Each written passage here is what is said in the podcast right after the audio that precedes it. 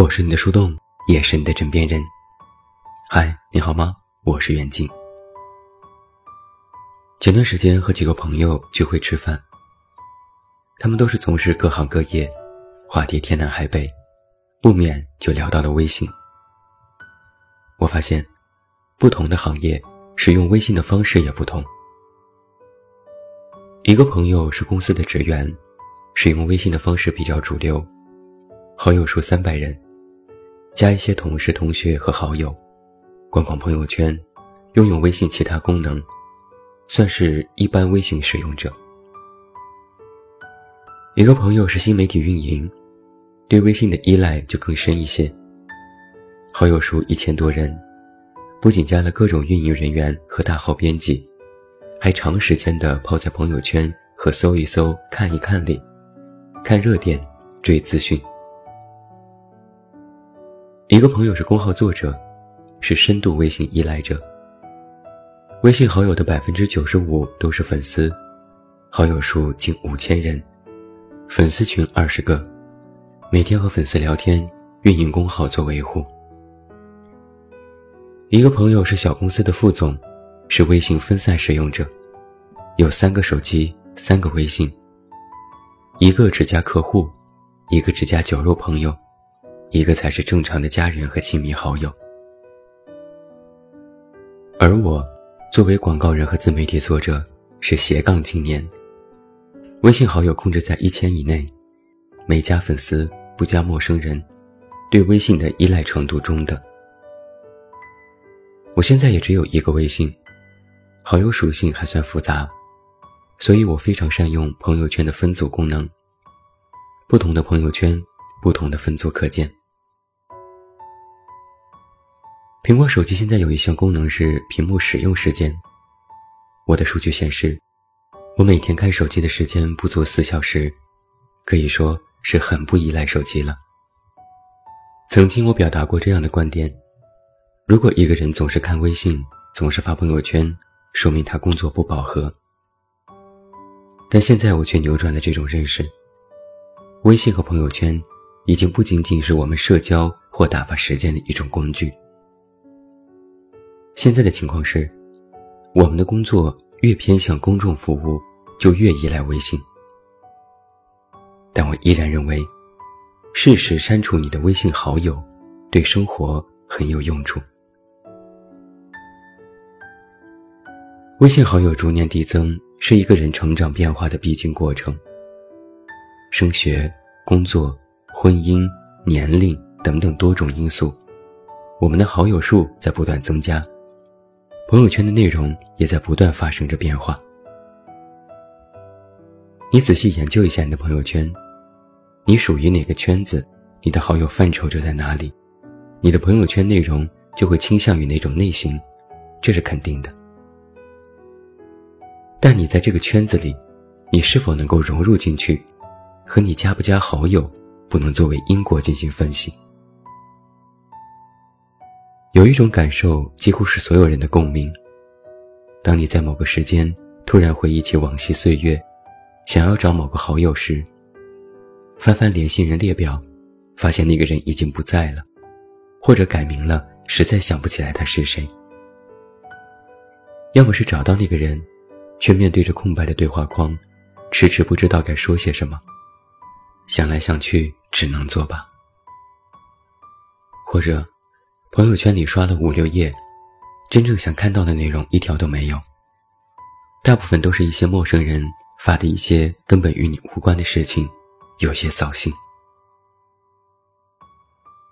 我在以前也总是习惯加好友，在各种应酬上，三杯酒喝下去，大家就嚷嚷加个好友，一群人拿出手机扫一扫，扬言过几天再好好聚。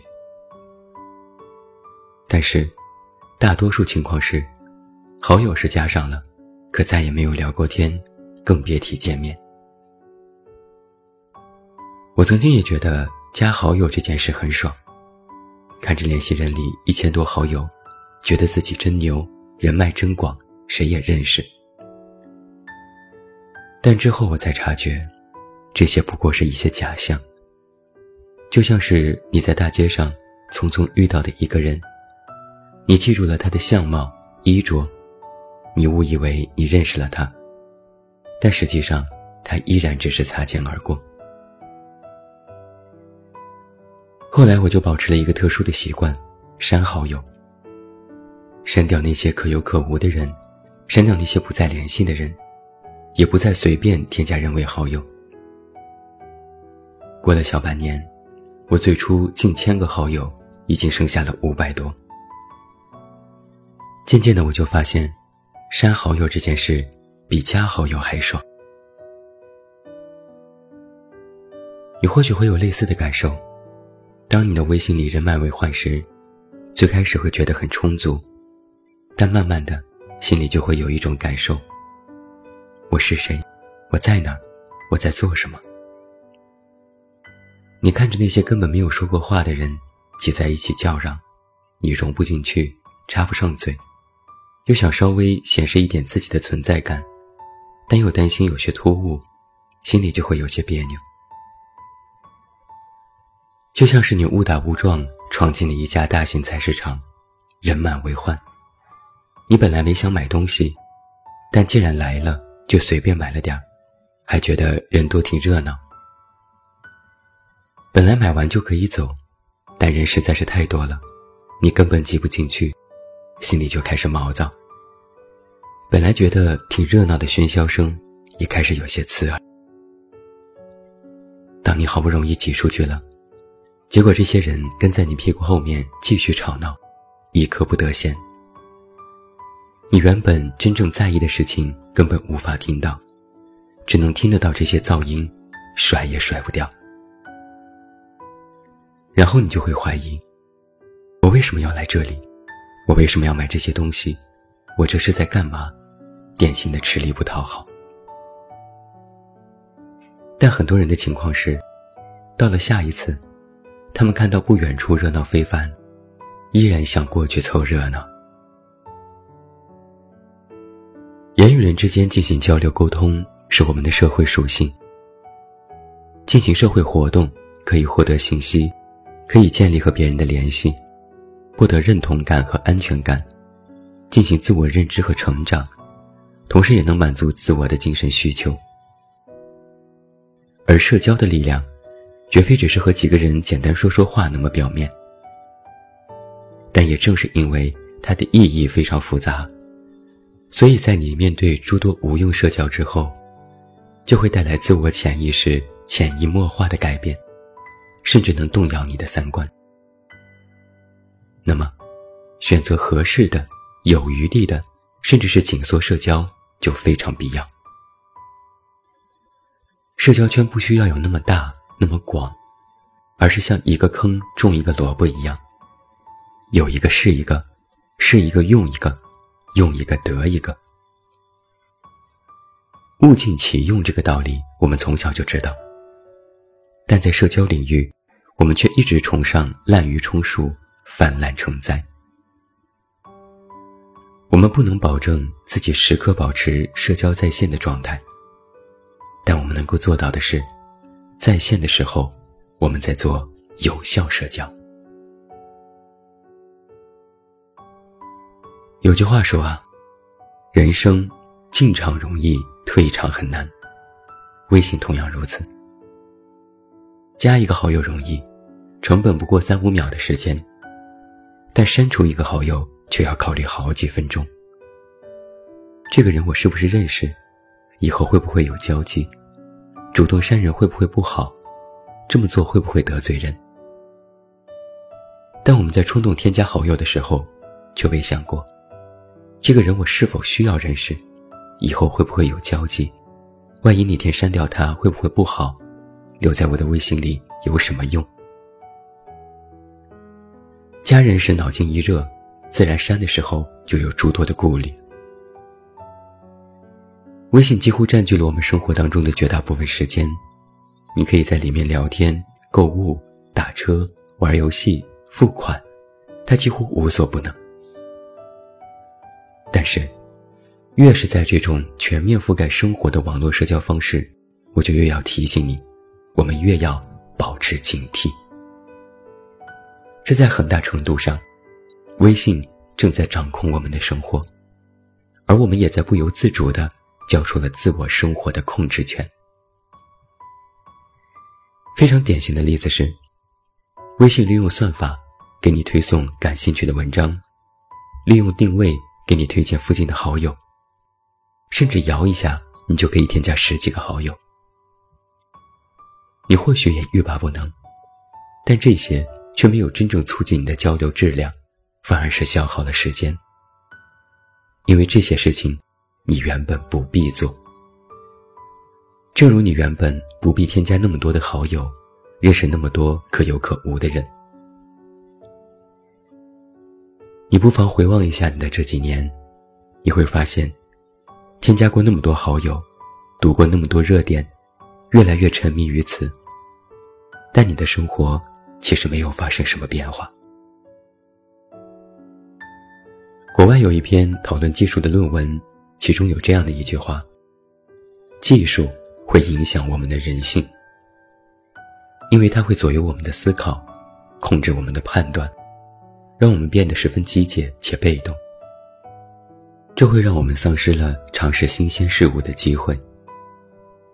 渐渐的。”我们通过这些通过算法精准推送的技术，通过你联系列表里从不联系的好友，让你过得越发重复。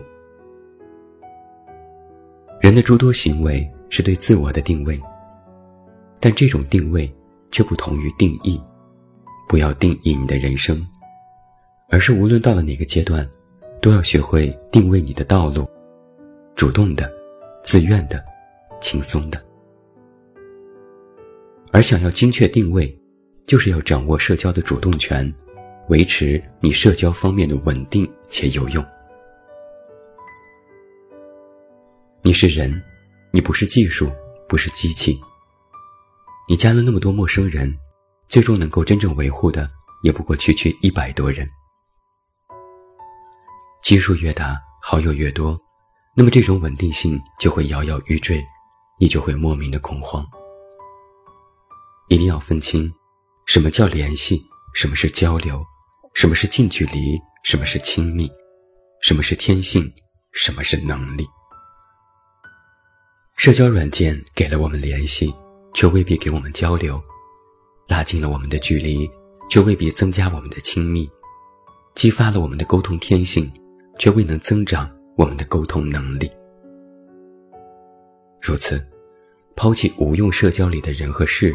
就非常有必要，将时间留给你自己，留给那些你真正愿意付出交流的人，会更加值得。所以我建议，请删除你微信里那些根本不认识、也不会再联系的所谓的好友。不必可惜，不要手软。不信你试试，删好友真的好爽。若你要问我，删掉好友之后，那些曾经想象的后坐力该怎么处理？我告诉你，如果你删掉一个微信里可有可无的好友，他们发现后不会怪你，因为你对于他们而言，或许也是可有可无，他们也会松口气。这年头啊，大家都很忙，谁认识你呀？我是你的树洞，也是你的枕边人。关注公众微信，这么远那么近，找到我。我是远近，晚安。